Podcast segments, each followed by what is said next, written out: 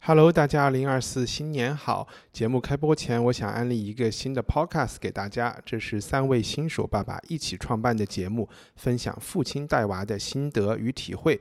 主播有方可成、Tiger，当然还有伊康糯米，我自己。我们的节目名称叫“负能量”，父亲的“父”，你可以在所有泛用型 Podcast 平台搜索订阅。再说一次，“负能量”，父亲的“父”。祝大家收听愉快。Say hello to a new era of mental health care. Cerebral is here to help you achieve your mental wellness goals with professional therapy and medication management support. 100% online. You'll experience the all new Cerebral Way, an innovative approach to mental wellness designed around you. You'll get a personalized treatment plan from a therapist, prescriber, or both in a safe and judgment free space. Your cerebral therapist or prescriber will outline a customized plan with clear milestones along the way so you can get to feeling your best. With Cerebral, you're not alone in your mental health journey. We're here to empower you to live a fulfilling life. So take that first step towards a brighter future and sign up today at cerebral.com slash podcast and use code ACasts to get 15% off your first month. Offer only valid on monthly plans. Other exclusions may apply. Offer ends July 31st, 2024. See site for details. 以下节目包含成人内容，请在家长指引下收听。欢迎收听文化土豆，我是伊康糯米。今天我们 unpack Karl Popper 的《历史决定论的贫困》这本书，英文的名字叫《The Poverty of Historicism》。Karl Popper 的中文译名叫卡尔波普尔。这本书可能大家没有听过，他最出名的在社会、呃政治、经济领域的作。大作应该是叫《开放社会及其敌人》（Open Society and Its Enemies）。呃，虽然《历史决定论的贫困》这本书出版时间晚于《开放社会》，但其实他写作的时间更早一些。而且，我们可以把《开放社会及其敌人》看作这本书其中一部分内容的一个延伸。我想先说一下为什么选这本书，最主要呢是我自己很想了解 Karl Popper 的思想。而这本书是他的著作里可能是最薄的一两本之一。Popper 四十到六十年代在伦敦政治经济学院执教，就是 LSE。他和另外一位来自奥地利的经济学家，也就是《通往奴役之路》的作者哈耶克，可能是 LSE 二十世纪最有影响力的两位学者，对英美乃至整个西方世界自由民主国家有很深的影响。但是相比于哈耶克，或者是，如果我们把芝加哥货币学派的代表 Milton Friedman 弗里德曼也加入进来，因为他们可能算是二十世纪自由主义三剑客的这么一个组合。这三个人里，Karl Popper 可能是许多中文世界读者最后才会了解到的一个名字。但是，即便对他的名字或者是著作不熟悉的人，或许早就听。有人说过某某事物是否可以被证伪这么一个提法，就是被证明是一个假的。之后我们还会细说一些证伪这个思想是 Popper 的贡献来的。仅从这个理论的重要性来说，卡尔波普做到的，Popper 做到的，可以不打折扣的说，改变了人类对于什么是真理 （truth） 以及如何寻求真理的认知。一个和政伪概念相关的观念也是和 Popper 有联系的，那就是在同一个问题出现多种解释的时候，Popper 推荐我们选择最简单的那一个解释。相信也有不少人听过这个观点，但不一定明白其中的道理。那 Popper 推荐最简单的解释，不是因为他是美学上的极简主义者，而是因为越简单的解释就越容易被证伪或者说推翻。我们也就越可能尽快的筛选出更靠近真相的解释。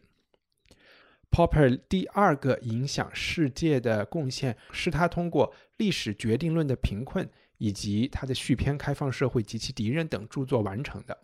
这是一套对历史研究方法的批判。《历史决定论的贫困》这本书比较薄，也是我们今天要讨论的，主要是采取的论述，没有特别具体的打击对象。那开放社会及其敌人，虽然我还没有看过，但是据我的了解，他批判了历史上三位非常重要的哲学思想家，他们分别是柏拉图、黑格尔和马克思。单单从这个打击面看，还不用算上这三位的门徒。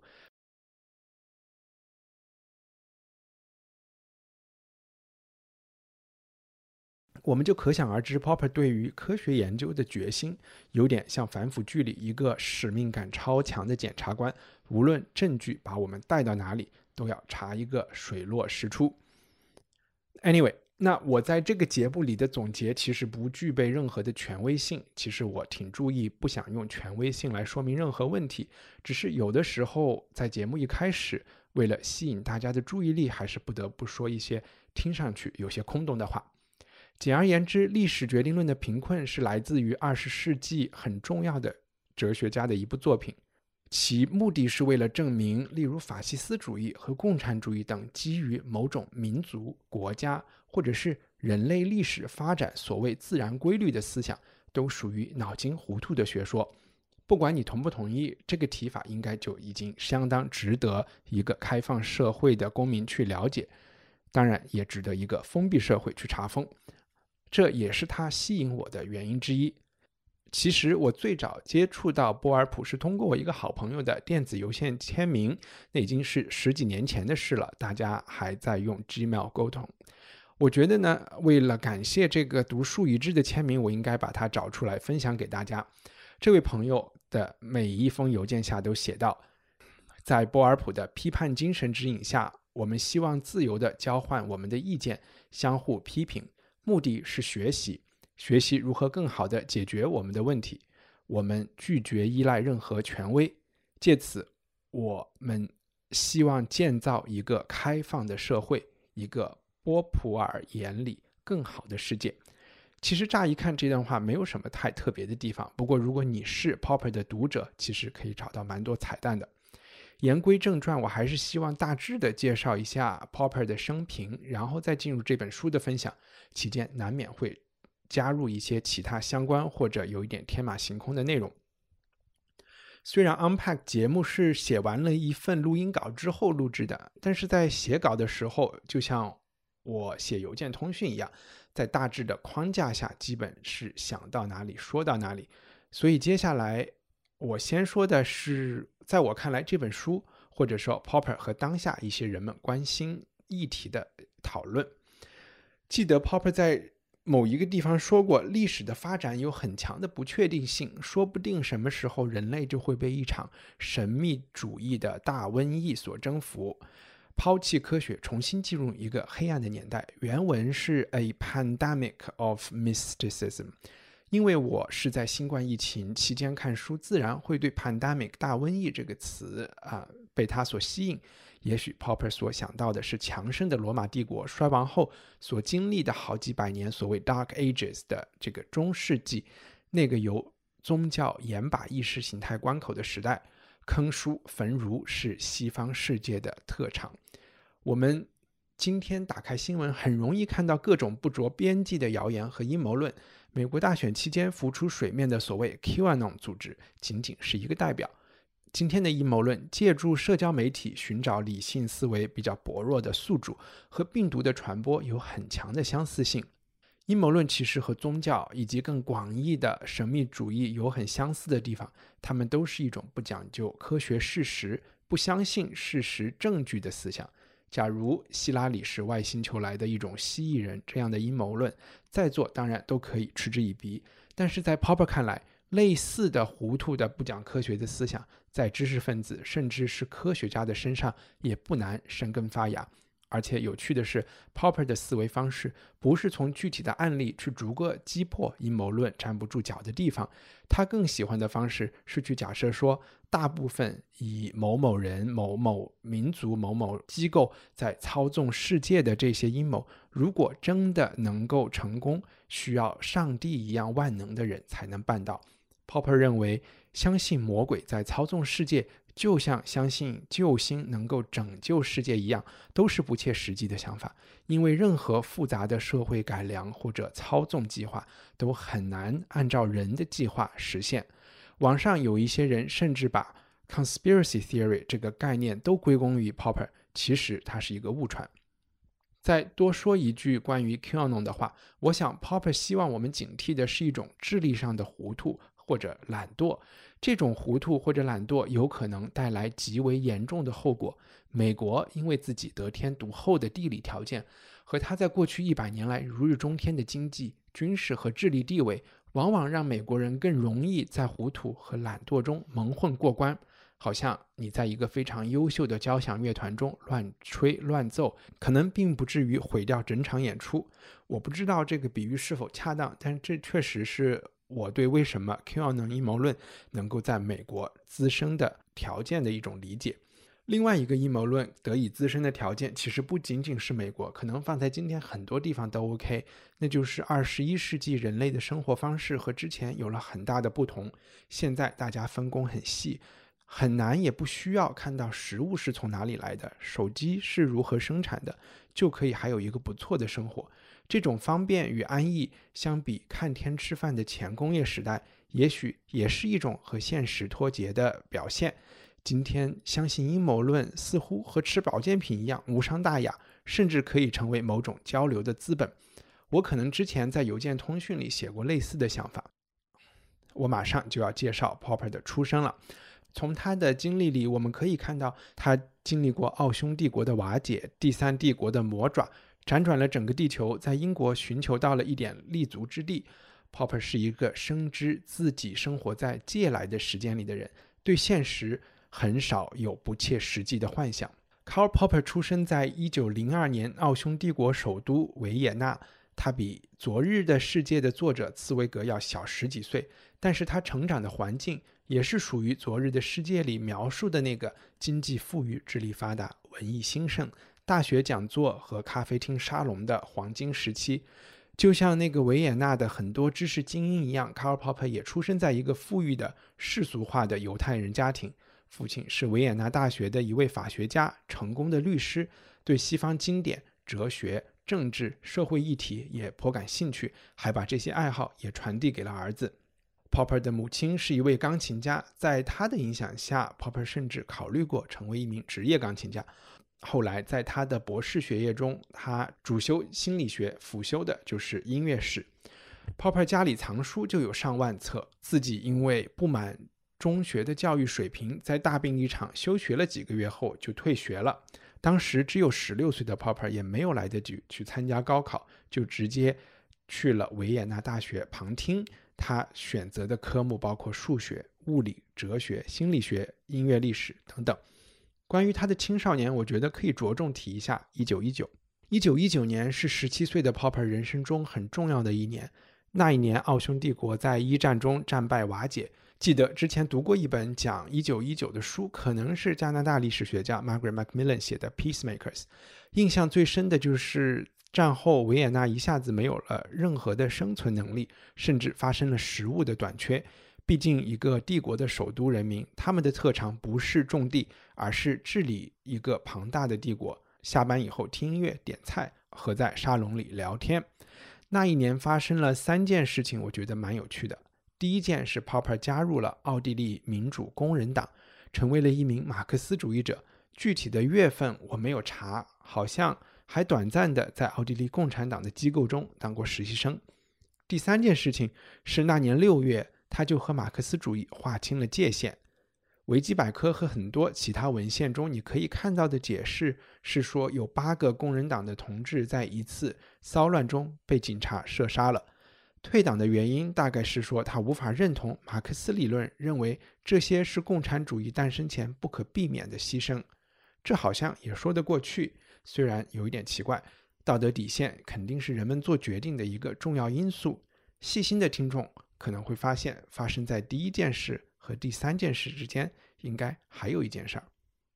一九一九年五月二十九日，也就是 Popper 告别了马克思主义、共产主义之前的几周，在非洲、南美，也就是南半球，发生了一次长达六分五十点七秒的日全食。和之前日全食不一样的是。英国天体物理学家爱丁顿组织了两支队伍前往南半球，准备检验爱因斯坦的广义相对论。具体的物理知识我也没有。总之，广义相对论里所提出的引力透镜效应，在这次日全食中得到了验证。这次实验自然是年轻的 Popper 关注的一件大事。我在百科全书里看到有记载，那一年 Popper 在维也纳旁听了一堂爱因斯坦亲自讲授的相对论演讲。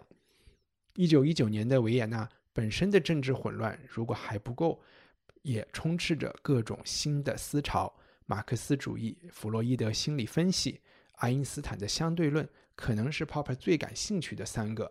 爱丁顿的实验让他大为感慨。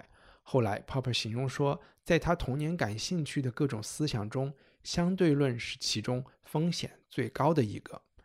因为如果相对论在五月二十九日那天没有得到验证，爱因斯坦就彻底的失败了。但是相比之下，马克思和弗洛伊德的理论没有任何一个类似的爱丁顿实验可以检验。日后，这种想法发展成了 Popper 的科学哲学观里。非常重要的正伪概念。Popper 认为世界上没有绝对的科学真理，只有目前看来最靠谱的猜想或者是理论。科学是在逐渐推翻之前的理论中进步的。弗洛伊德似乎可以用童年阴影等等概念解释一切，甚至是两种矛盾的心理问题。它是不能被证伪的。在 Popper 的概念里，这样的理论不具备科学的基本要素。难听一点是伪科学。当然，我的复述不可能做到完整准确。网上可以看到很多对 Popper 的批评，其中不少是对他理论简单化的理解之后的批评。后人对他的理论当然也有发展与反驳，只是这些都不是我今天分享的重点。按照我刚才说，一九一九年的时间线，当然发生在五月的爱丁顿实验。也会给 Popper 很强的刺激，不过是否对他六月份退出工人党起到了智力上的说服作用，我也不能完全确定。因为爱丁顿实验的完整结果是到了1919年的11月6日才在伦敦皇家学会公布的，次日登上了世界各大报纸头条。但我不知道实验结果是否更早就有传闻，所以还是说明一下比较好。希特勒上台后，这是一九三三年，整个德语欧洲应该都能感到政治气候转凉。我看过一段采访，Pop 回忆当时在维也纳家里有一个做官的朋友来吃饭，说上班时刚查进了某某犹太学者的著作，让这个犹太家庭真正发冷汗的，并不是这种官方或私下的反犹态度，而是当话题聊到这位犹太学者的著作时。这位检察官居然赞赏有加，显然奥地利人的心智已经出现了一个很大的 bug。作为一个在社交媒体上发布内容的人，我也经常收到来自于各种平台检察官的表白，先是说我们查禁了你，然后再私下告诉我，其实我也挺喜欢你们节目的，好像还有点要我为他们万不得已的行为点赞的意思。从那天起。触角敏锐的 Popper 就开始着手和夫人一起寻求技术移民的机会。据说，1934年提出了政伪概念的《科学研究的逻辑》这本书，就是 Popper 为了技术移民做准备写的。1937年，他终于拿到了新西兰坎特伯雷大学哲学讲师的教职，在那里，他出版了他在政治理论界最有名的《开放社会及其敌人》。在新西兰，他一直待到了二战结束。一九四六年前往伦敦政经 （LSE），先是作为逻辑与科研方法的访问学者，后来他把这个研究领域创立成为了一门课程，并担任其教授，一直到一九六九年退休。我专门复述了也许让 Popper 做好移民打算的那段故事，也是因为我觉得这体现了 Popper 思维和行动高度紧密的结合。或者是说，他的逻辑思维可以战胜人的惰性的一种令人羡慕的能力。我们知道，德奥合并是一九三八年三月十一日的事情，那时 Popper 一家人已经在地球的另外一边。借用在十几年后也去国的张爱玲的文字，看着荒凉的祖国已经在迫害中，还有更大的破坏要来。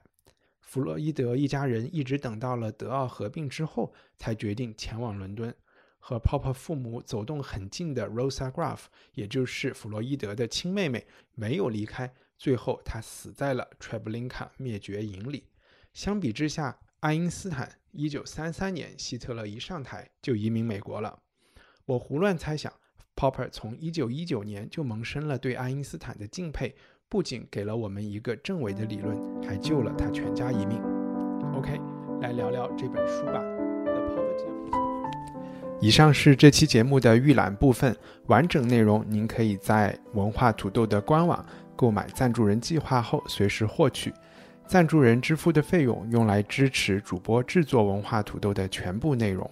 赞助人福利除了专享 Unpack 栏目之外，还可以定期收到主播的会员通讯，以及由听众一起制作的电子刊物《土豆小报》。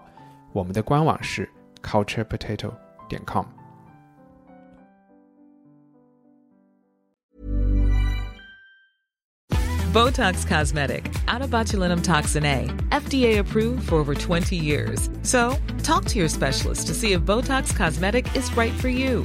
For full prescribing information, including boxed warning, visit BotoxCosmetic.com or call 877-351-0300. Remember to ask for Botox Cosmetic by name.